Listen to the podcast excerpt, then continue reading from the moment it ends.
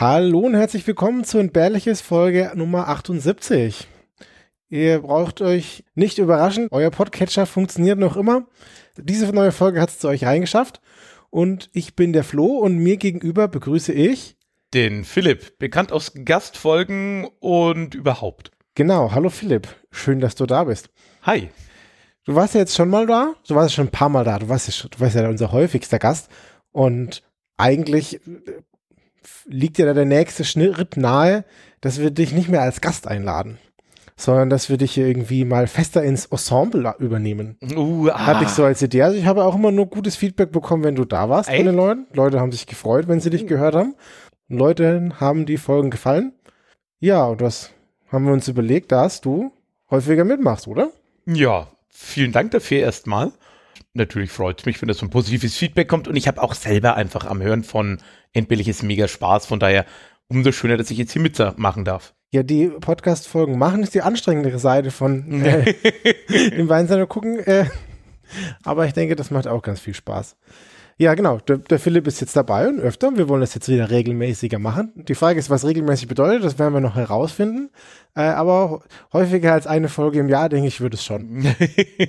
ich sag mal, wäre eine Steigerung, wenn es mehr als einmal im Jahr war, weil ich war ja üblicherweise immer einmal im Jahr zum Kongress dabei. Stimmt. stimmt. Und weil es letztes Jahr nicht geklappt hat, muss ich es jetzt vielleicht in diesem Jahr umso mehr nachholen. Das ist ein, ist ein guter Punkt. Das bedeutet aber auch, dass der andere Flo nicht, noch immer nicht raus ist und äh, wird er auch nie raus sein. Äh, wenn es sich mal wieder ergibt, machen wir vielleicht zusammen mit dem Flo eine Folge oder nur wir beide machen eine Folge oder vielleicht machst irgendwann mal nur du und der, der andere Flo eine Folge. Könnte alles passieren, würde ich sagen. Oh, so viel Möglichkeiten, so viel Zauber liegt dieser Luft inne. Wahnsinn. Genau, so. Das heißt, wir sind jetzt hier wieder äh, gestärkt und können äh, regelmäßiger Dinge tun. Und äh, ja, ich freue mich darauf. Hit it, Joe!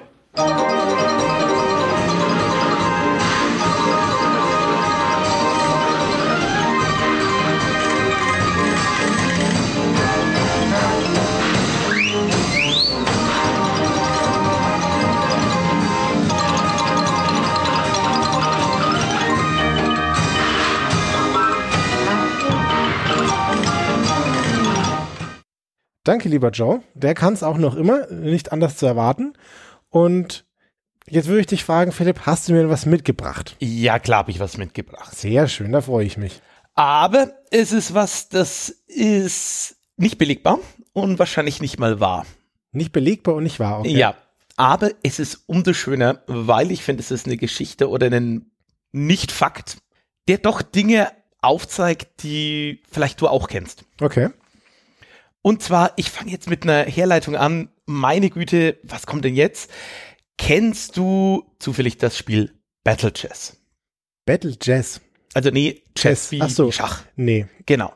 Das ist ein Spiel und ich zeige dir mal ein Bild davon. Okay, es sieht ein bisschen aus wie ein äh, normales Schachspiel, aber es ist irgendwie so eine 3D-Ansicht und die Figuren sind aufwendig gestaltet. Genau. Also ich sag mal aufwendig für die 80er Jahre, weil das ist so 88 rum für DOS und Amiga erschienen und über mehrere Jahre hinweg dann bis 94 für alle möglichen Plattformen. Mhm. Und das ist jetzt kein besonders wahnsinniges Schachprogramm, da, selbst damals nicht. Das hat keine riesen starke AI, auch damals noch nicht. Hat aber damals super hohe 80er Wertungen gekriegt in den ganzen Magazinen. Mhm. Und 80er Wertung? heißt also so 80 Prozent und Von mehr 100, von okay. Mhm. 100, genau, genau. Oder halt sehr viele Sterne, könnte man heute sagen. 100% ist das beste Spiel, was rausgebracht Genau, wurde. genau. Und sehr viele Leute, die das jetzt vielleicht hören, sagen, oh ja, Battle Chess, mm, ah ja. Und ich habe das damals auch gespielt. Und so spannend aus heutiger Sicht ist es vielleicht nicht mehr. Denn das Spiel ist inspiriert von einem Film namens Future World. Und da sitzen so ein Mann und eine Frau rum und die spielen so eine Art animiertes Schach. Also Ja. da zieht dann der Turm und da sitzt so ein Mann drauf mit so einem Bogen und der schießt dann auf den Reiter auf dem Pferd, dann fällt es um. Also das steht so physikalisch Mhm. vor ihnen. Und genauso ist es in Battle Chess. Das heißt, die Figuren zieht man nach ganz normalen Schachregeln. Okay, ja. Aber wenn eine Figur die andere wirft, dann kommt eine kleine lustige Animation, 35 Stück davon, und die brennen sich einfach ins Hirn ein. Gerade damals hat man sowas dann noch nicht gesehen. war Okay. damals dann, ich sag mal, recht eindrucksvoll. Und ich würde dir auch gern da mal eine kleine zeigen. Du meinst das 4K der 80er? Ja, ja, so das 4K der 80er. Und zwar haben wir jetzt gleich eine Animation, wie ein Bauer einen Turm schlägt. Ein Bauer ist hier wie so ein, ich sag mal, wie so ein kleiner Ritter. Ja. Und der Turm ist wie so ein, also der sieht wirklich aus wie ein Turm, aber der verwandelt sich, sobald er geht, in so ein, ich sag mal, wie so ein Steingolem, der aussieht, als wäre er aus Backsteinen gebaut. Mhm. Und wir hören auch gleich ein bisschen, wie die beiden Figuren sich erst nebeneinander hinstellen. Da hören wir, hören wir vielleicht den Bauern ein bisschen trampeln und vor allem aber den Turm eher ordentlich scheppern, weil der ist ja groß und mächtig. Und dann prügelt eben der Bauer auf den Turm ein, bis der eben umfällt. Gucken wir es uns einfach mal kurz an und du beschreibst uns vielleicht ein klein bisschen, was du da siehst. Und ich starte mal kurz das Video. Und ihr, liebe Zuhörenden, könnt es natürlich in dem Moment auch kurz mithören.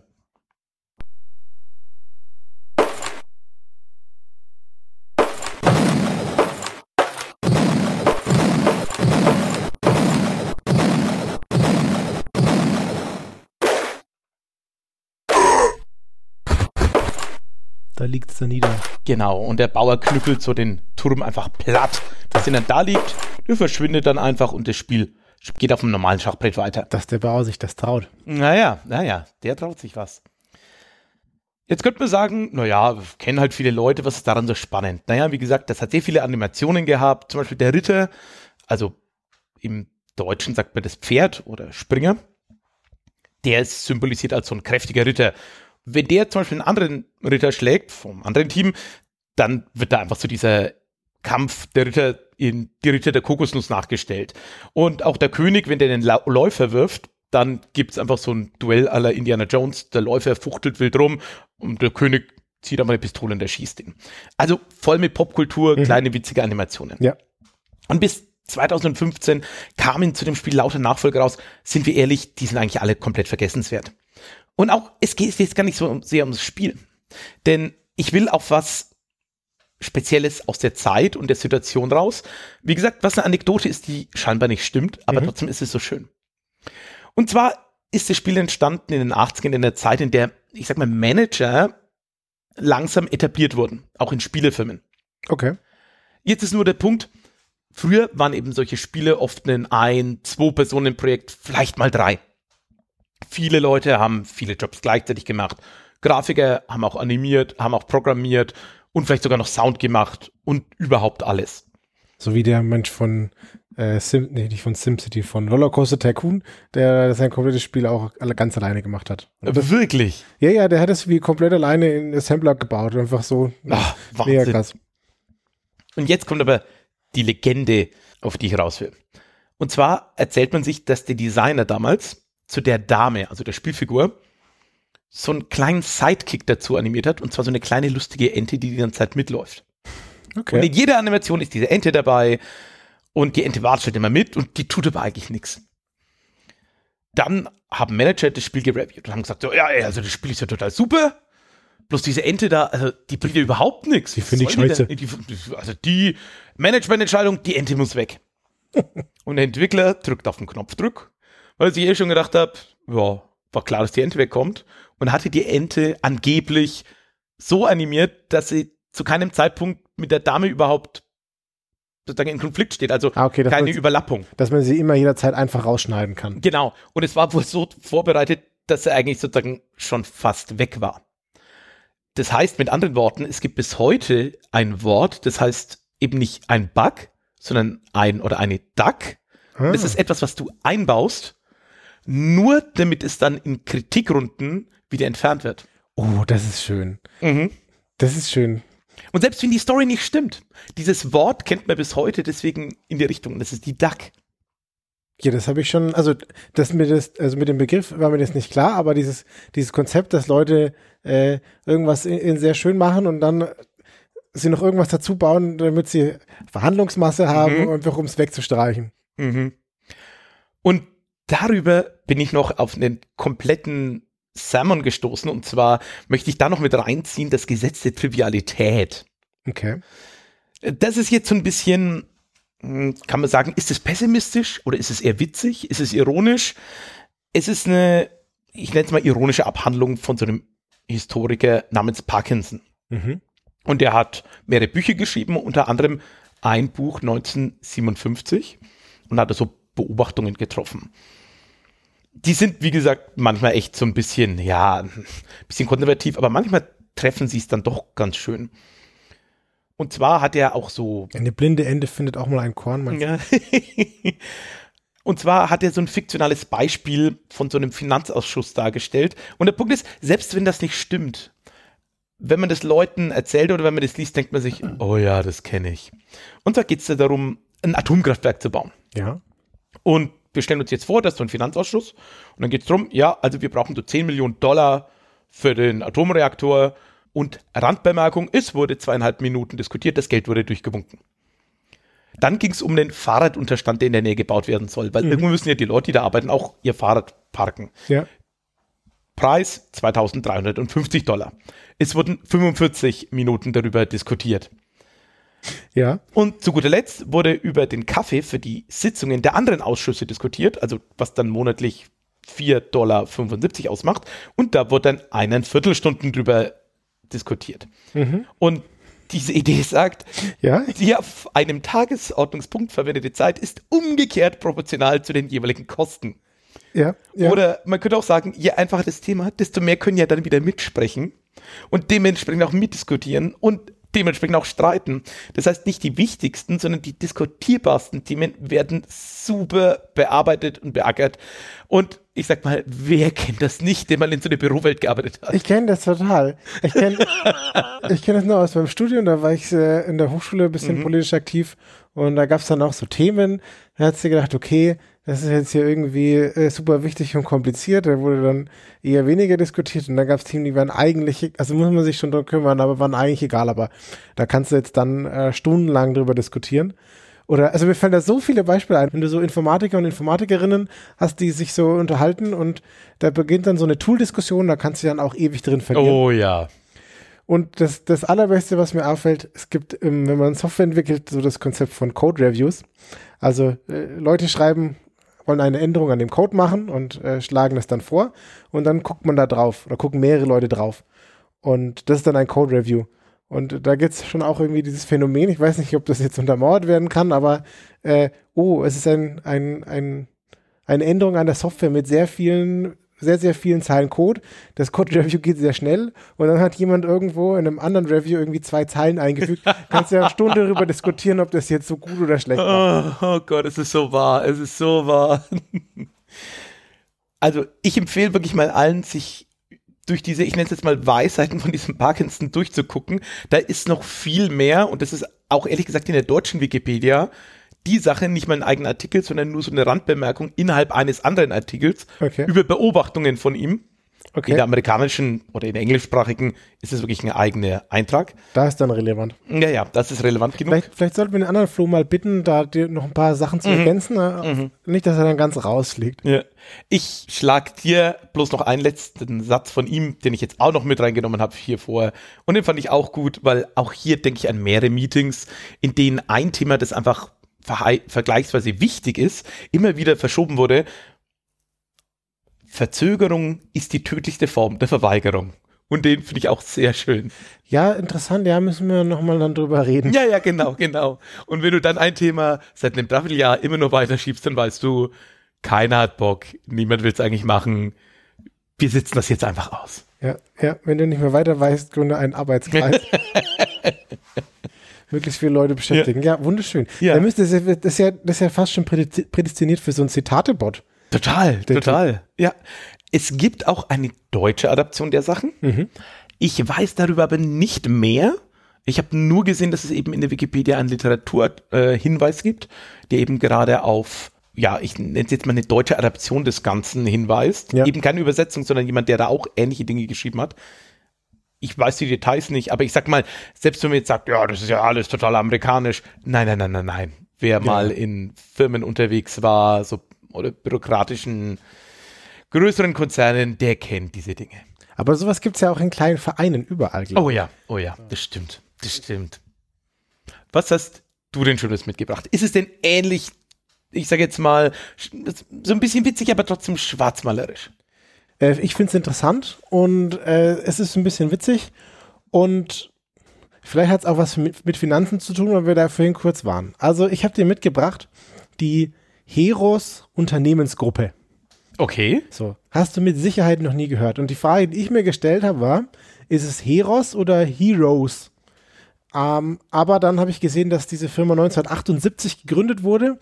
Deswegen, da war noch nicht so viel Denglisch. Deswegen gehe ich davon aus, dass man das Heros ausspricht. Also es ist eine, eine deutsche Sache. Eine deutsche Firma, Heros. Und- ist es mit OE oder HE? H-E-R-O-S. Okay. Also man hätte auch Heroes sagen Ja, können, ja, ja. aber ich, ja, 1978 gegründet. Ja. Nicht vom Herrn Heros, aber äh, ja, ich, ich vermute, man spricht es Deutsch aus. Und der, der Spoiler kommt vorweg. Es ist aus der beliebten Kategorie Schneeballsystem. Uh. Und ich musste kurz drüber nachdenken, warum es ein Schneeballsystem ist, weil bei Schneeballsystem war bei meinem Kopf zuerst dieses, Comedy-Gruppe. genau, komm in die Gruppe und dann muss jemand wem anders nochmal was verkaufen, der dann wieder anderen Leuten was verkauft. Aber äh, die Definition von Schneeballsystem ist, als Schneeballsystem werden Geschäftsmodelle bezeichnet, die zum Funktionieren eine ständig wachsende Anzahl an Teilnehmern benötigen.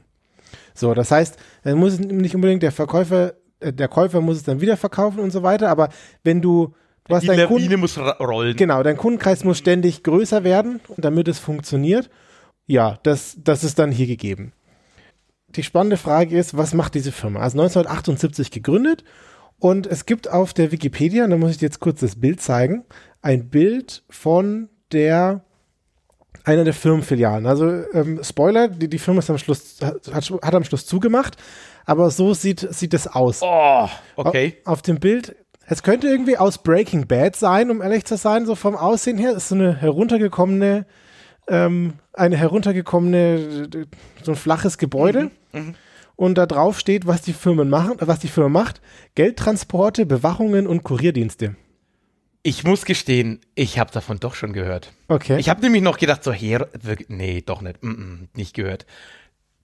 Letztes Jahr Mhm. in einem Urlaub mit ein paar Freunden, ich weiß nicht warum, bin ich über diesen Wikipedia-Artikel gestoßen und bin völlig entgeistert, wie das alles sein kann. Und ich liebe es jetzt, es wieder zu hören, weil es ist wirklich nicht zu glauben. Es ist geil, ne?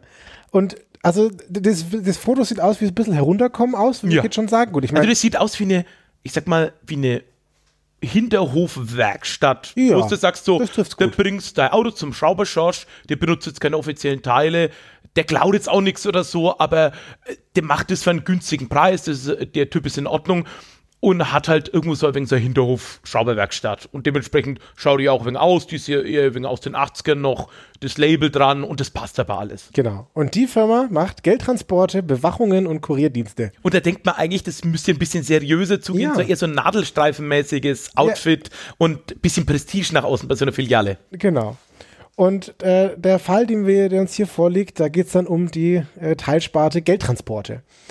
Und jetzt habe ich ja diese eine schäbige Filiale gezeigt, aber diese Firma hat 4000 oder hatte 4600 MitarbeiterInnen. Also, das ist nicht so klein. Nee. Und kurz vor, bevor sie insolvent gegangen sind, wurden 50 Prozent aller deutschen Bargeldtransporte durch diese Firma durchgeführt. Das ist ja fast ein Monopol. Ja, aber damit das Ganze nicht zu übersichtlich wird, ist das Ganze in 27 Tochterfilialen aufgegliedert. Mm, clever, clever. Das ist immer wichtig. Und jetzt ist die spannende Frage, was, was ist denn das normale Geschäft? Also Geldtransporte, da geht es darum, dass jeden Tag das Bargeld vom Einzelhandel eingesammelt wird, das dann am gleichen Tag gezählt wird und bei der Bundesbank einbezahlt wird. So, damit Also genau, damit diese Versprechen, wie heißt es immer so schön, täglich Bargeldleerung, Genau. ist hier nix, nicht genug im Safe, überfallen Sie diese Filiale XY nicht, bringt nichts. Genau, das Geld muss jeden Tag da abgeholt werden und dann möglichst schnell, am, vor allem am gleichen Tag, bei der Bundesbank eingezahlt werden. Dafür, Aber Sekunde, muss das bei der Bundesbank sein? äh, äh, also die haben das bei der Bundesbank gemacht. Ah, okay. also, aber ich glaube, es liegt auch daran, dass du quasi als Bank deine Tagesschichteinlagen, die du nicht irgendwo angelegt hast, auch quasi jeden Abend bei der Bundesbank aus, einzahlst und dann Ah, wieder. So, das ist dieses Geld, okay, was du okay. äh, übrig hast als Bank, das nicht investiert ist und das, wo es jetzt Zinsen gibt oder wo es von der Bundesbank irgendwann mal auch Negativzinsen gab. Ah, ich so kann dieses mir- Konzept. Ich kann mir auch vorstellen, dass nicht jede Bank sagt, Mensch, ja klar, ihr dürft bis 22 Uhr noch vorbeikommen, wenn die Läden zumachen und ihr die Sachen jetzt vorbeibringt und da haben wir noch einen Nachtschalter, nehmen wir noch Kohle entgegen, dass das halt eher größere Sachen machen. Genau. Und für diese Tätigkeit gibt es einen Fachbegriff und ohne Witz, ich habe es gegoogelt, das stimmt wirklich. Der Fachbegriff für das Geld überall einsammeln und dann bei der Bundesbank abholen nennt sich Geldentsorgung. Nein, wie gut. Und dann sage ich so, ja, das ist eine große Ballast, die hier, die vom, die, die Firmen werden von ihrer großen Ballast, dem großen Ja, ja. Bargeld, äh, befreit und dann ist das Geld entsorgt. Das heißt wirklich so. Also fand ich. Super. Das ist ja Geldwäsche seriöser. Genau, ich habe ich hab dann Geldentsorgung gegoogelt Ja. und dann wurden mir gleich so äh, Kurierdienste vorgeschlagen. Mm. Also ist wirklich der Begriff. Und man will es dann schnell bei der Bank haben, dann ist es safe, dann gibt es dafür Zinsen und so weiter. Und damit du eine Vorstellung hast, um wie viel Geld es hier geht, wir reden hier von 500 Millionen Euro am Tag. Diese Firma Boah. schafft 500 Millionen Euro pro Tag da durch die Gegend mit 4600 Mitarbeitern. Mhm. Das, das hat mich auch fasziniert. Das war irgendwie völlig out of scope. Das hätte ich mir überhaupt nicht vorstellen Auf können. der anderen Seite, wenn du überlegst, ich meine, was so ein Discounter am Tag einfach da durchbuttert. Und ja, es zahlen halt doch echt viele Leute immer noch in Bar. Und Ja. von allen Filialen von, keine Ahnung, Baumärkten und Supermärkten und so weiter, wenn die da wirklich 50 Prozent transportieren, das ist einfach echt viel. Ja. Aber jetzt stellt sich die Frage, naja, muss man das denn immer alles gleich sofort bei der Bundesbank einbezahlen? Könnte man halt damit kurz ins Casino gehen, alles auf Rot setzen und Könnte man nicht vielleicht Teilbeträge davon nicht einzahlen, sondern vielleicht den Tag später?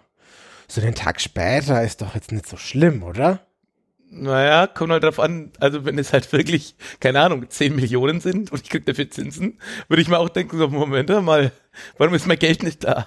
Das wollen die Kunden natürlich auch nicht. Aber vielleicht hat man ja manchmal technische Mängel und Störungen in den Geldcentern und dann verzögert sich das um den Tag. Aber Sekunde, zählen die das Geld? ja, die, also die zählen das auch. Also, Ja. also die, die Firmen, die das Geld losschicken, Mhm. wissen, wie viel sie losschicken. Mhm. Wenn du es jetzt aber bei der Bank einbezahlst, dann geht die Bank natürlich nicht her und sagt, ja, wird schon Wird stimmen. stimmen, ja. So, die werden das dann auch nochmal zählen. Aber das heißt, der Transporteur dazwischen zählt auch nochmal? Das weiß ich nicht so genau, aber äh, am Ende haben sie es dann bei an so Geldzählcentern eingezahlt und da wird es dann gezählt. Also Mhm. irgendwer zählt es auf jeden Fall danach nochmal. Gut. Und manchmal gibt es da halt vielleicht so technische Mängel oder Störungen. Aber warum, Sekunde, aber die müssten doch dann auf Bundesbankseite liegen, die Störungen. Also ja, ich, ich, ich sehe schon ein, ja auch Stau mal. okay, oder ein Platten, Vielleicht oder vielleicht denkt man sich noch was anderes aus, was nicht stimmt. der Fahrer hat ja Lebensmittelvergiftung. Ja. Und der Kunde will es ja eigentlich gleich haben, aber vielleicht, wenn das mal so eine Verzögerung äh, irgendwie regelmäßig gibt, vielleicht gibt man dem ein bisschen Zinsen, dem Kunden. Dann will der sein Geld, dann ist es vielleicht für den okay, wenn das mal einen Tag später irgendwo eingeht. Ist ja dann am nächsten Tag da. Wärst du da sauer, wenn das passieren würde, wenn du jetzt sagen würdest, du überweist von A nach B, es kommt aber irgendwie einen Tag später erst an, aber dafür kriegst du die Zinsen davon? Eigentlich nicht, oder? Nö. Hast du nichts verloren in dem Sinne? Ja, könnte man sich, also vermutlich, und das ist halt das, was sie getan haben. Also ich habe das jetzt so ironisch formuliert. Sie sind hergegangen und haben sich Störungen ausgedacht und haben dann das Geld einen Tag später erst bei der Bundesbank für den Kunden eingezahlt. In der Zwischenzeit haben sie dann mit dem Geld, was sie nicht von den Kunden einbezahlt haben, dann äh, kurzfristig Geldanlagen gemacht und haben dann da erhebliche Zinsgewinne erwirtschaftet. Jetzt könnte man sagen, was kriegt man denn bitte in einem Tag an Zinsgewinn? Aber das ist halt einfach echt viel Kohle, die die haben. Genau, und wenn du jetzt überlegst, dass du einfach, äh, angenommen, du hast jetzt zehn Kunden und mal fehlen, fehlen äh, eine Million bei dem für einen Tag und am nächsten Tag fehlen beim anderen eine Million. Achso, du lässt sozusagen wie so eine, wie so eine, du lässt nicht das Geld wandern, sondern du lässt die Lücke wandern. Genau, du lässt Okay. die Lücke wandern. Das haben die gemacht. Fantastisch. Und die, damit die Kunden nicht eskalieren, weil die das halt, also weil die wollen ja schnell Geld haben, haben sie halt dann Zinsen bekommen von, von der Firma und das war eigentlich ganz gut. Das, das, was die da gewonnen haben, hat die Firma dann eingesackt, also auch als Privatvermögen, weil es ja dann ihr Gewinn gewesen. Und sie haben damit Löcher in ihrer Finanzierung gestopft. Mhm. Das ist jetzt dann quasi das Problem, weil eigentlich läuft es ja gar nicht so schlecht. Sie haben da sehr viele Kunden. Sie zahlen da Geld ein. Die, die brauchen manchmal ein bisschen länger zum Einbezahlen, machen dann was damit, tragen dann den Profit raus. Und äh, wo ist das Problem? Naja, die, dieses ganze Geschäft hat eine sehr geringe Marge. Mhm. Und dann haben sie eine, haben sie hohe Investitionen in ihren Fuhrpark und die Infrastruktur. Ja, also du hast da so Hochsicherheitstransporter. Warte, der so Wagen, weiter, du ja? brauchst Leute, die ausgebildet sind, auch eine Waffe zu führen und lauter so Bums. Genau.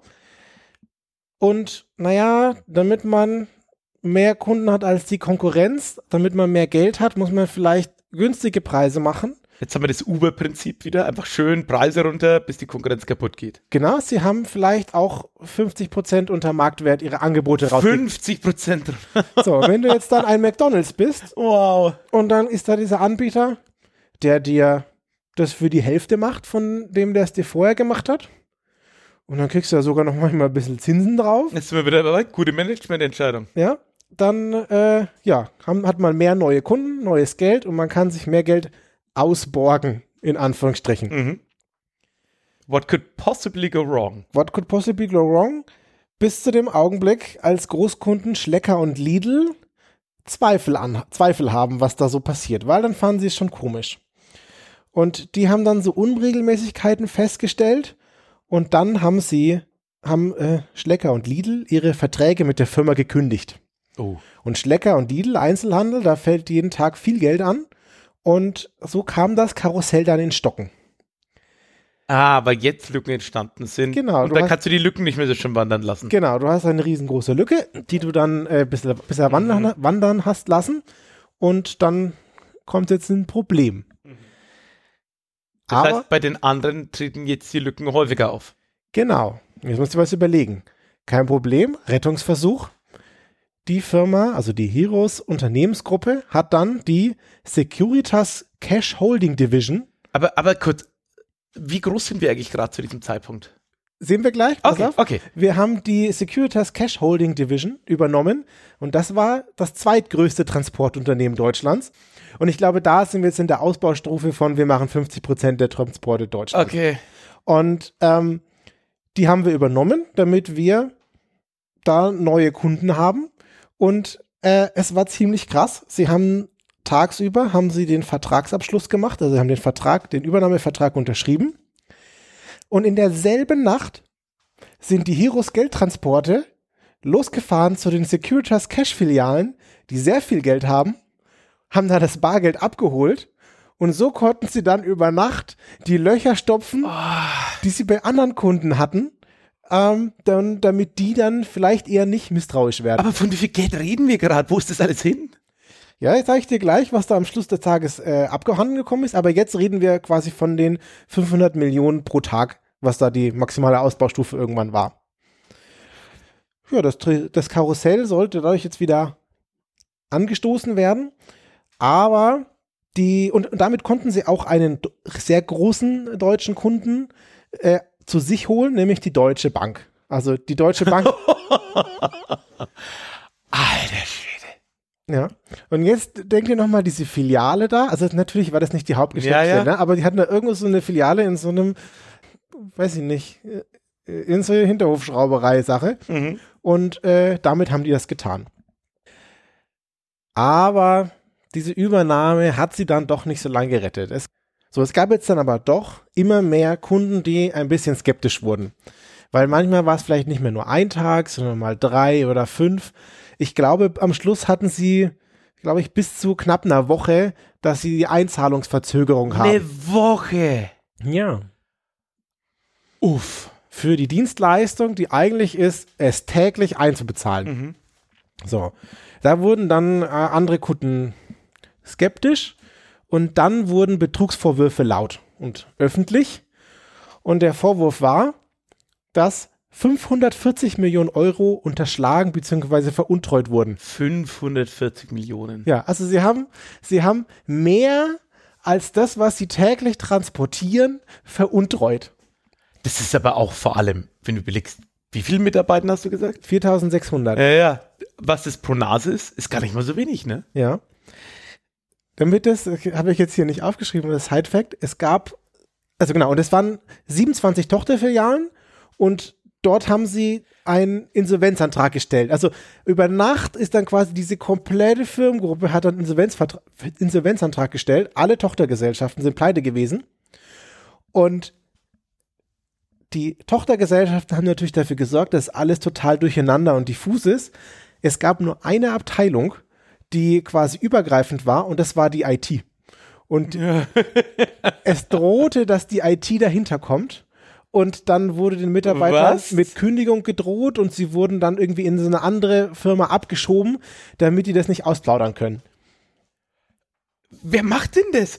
Also nicht im Sinne von ein, wer ist so unmoralisch, sondern ein, wer kriegt das denn bitte alles hin, ohne dass das x Leute mitkriegen? Das ist, ist, ja auch Wahnsinn. Es ist völlig faszinierend. Naja, nach dem Insolvenzantrag, das war 2006, von allen 27 Tochtergesellschaften, gab es dann eine Polizeirazzia und, die, und drei leitende Mitarbeiter kamen dann in Untersuchungshaft. Einer davon war der Karl-Heinz Weiß, das war der geschäftsführende Gesellschafter. Das war dann auch der Hauptangeklagte. Und der hat dann ausrichten lassen, er will gestehen und eigentlich wollte er sich schon selber anzeigen, aber die Polizei war dann leider kurz zu. Ja. aber, also klingt witzig, aber ich glaube ihm das dann, glaube ich, sogar, ja, ja. weil der hat ja dann gesehen, dass jetzt alles den Bach runtergeht ja. und dann ist halt die Frage, ne, wie viele Tage hältst du das jetzt noch durch? Also wenn dir da einmal der komplette Tag abhanden kommt, also wenn dir schon einmal der komplette Tag fehlt, so was machst du dann? So, das kriegst du auch nicht mehr gefixt. Ja. Ja, ähm, das ist ja immer nur noch Flucht nach vorn. Ja, sie haben dann danach so ein, es gab dann so einen gläubiger Vertreter, das war ein Hans-Gerd Jauch. Und der hat tatsächlich die Unachtsamkeit der eigenen Kunden, äh, der, der Kunden, also er war der gläubiger Vertreter, aber er hat trotzdem quasi die, seine Gläubiger kritisiert, dass ja, sie, ja. Äh, dass sie ihr Geld gleich erwartet hätten müssen, dass sie halt mhm, mit der Verspätung. Mhm. Äh, das hätte man nicht so lange hinnehmen dürfen. Genau, genau. Es ist eigentlich, dass sie wenn sie festgestellt haben, dass das so spät reingeht, hätten sie eigentlich annehmen müssen, dass es eine mögliche Entwendung da passiert ist. Und aber auch geil, wenn es der Typ, der für dich einsteht, schon sagt so, aber sag mal, auf der Geld, warum habt ihr eigentlich nicht vernünftig aufgepasst? Das hättet ihr müssen. Moment, wir haben nicht beauftragt, dass du uns das Geld. Ja, ja, mal schon noch, aber. Noch geiler ist, was er danach noch gesagt hat. Äh, sein Tipp wäre gewesen, von den 500 Millionen hätten sie nur 50 entfernen sollen und die auf zehn Tage, auf zehn verschiedene, auf zehn verschiedene Kunden strecken sollen, dann wären sie auch reich gestorben. Ja, also wäre das ja mit dem. Ach so, ja, ja. Gut, da hat das Spiel natürlich mit, nicht mit rein, dass sie äh, defizitär angeboten mhm. haben und dass sich das Ganze in Summe nicht gerechnet hat.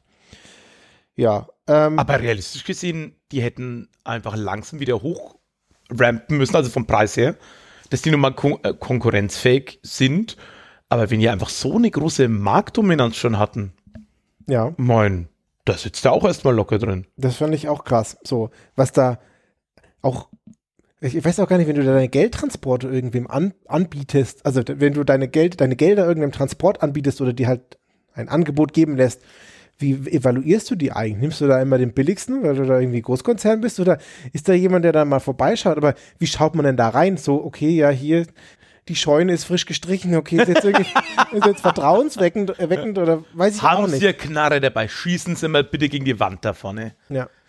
Aber sonst, ne, ich vermute, das wird so ein Stück weit auch sein, wie so bei Ausschreibungen.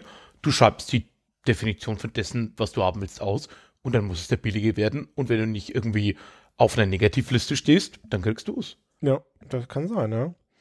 Naja, am Ende haben das haben Leute haben Kunden Verzögerung von bis zu einer Woche hingenommen und das ist eigentlich krass. Die Frage ist, was jetzt daraus passiert ist. Es gab diverse Gerichtsverfahren. Die drei Hauptangeklagten haben sechseinhalb bis zehn Jahre Haft bekommen.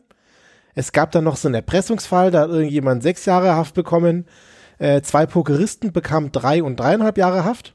Und der Karl-Heinz Weiß bekam wegen Untreue nochmal elf Jahre on top äh, und sein Bereichsleiter fünf Jahre Haft. Also der sitzt, glaube ich, nur immer ein. Hat sich am Ende dann doch nicht gelohnt. Aber es tut mir irgendwie auch echt leid für die Leute, die da gearbeitet haben, die das wirklich nicht wussten, die einfach Autos gefahren haben und ähnlichem, die das jetzt im Lebenslauf stehen haben. Und wenn das halt irgendwie jetzt ein Kunde sieht, ist es so ein, oder ein potenzieller Arbeitgeber so ein, ach, wo waren Sie? Mhm. Was haben Sie gewusst? Nix. Mhm. Mhm.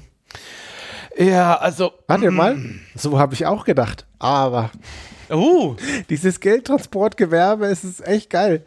aber wie viele Leute kann es da auch geben? Also, blöd gesagt, die müssen ja auch wieder irgendwo hin.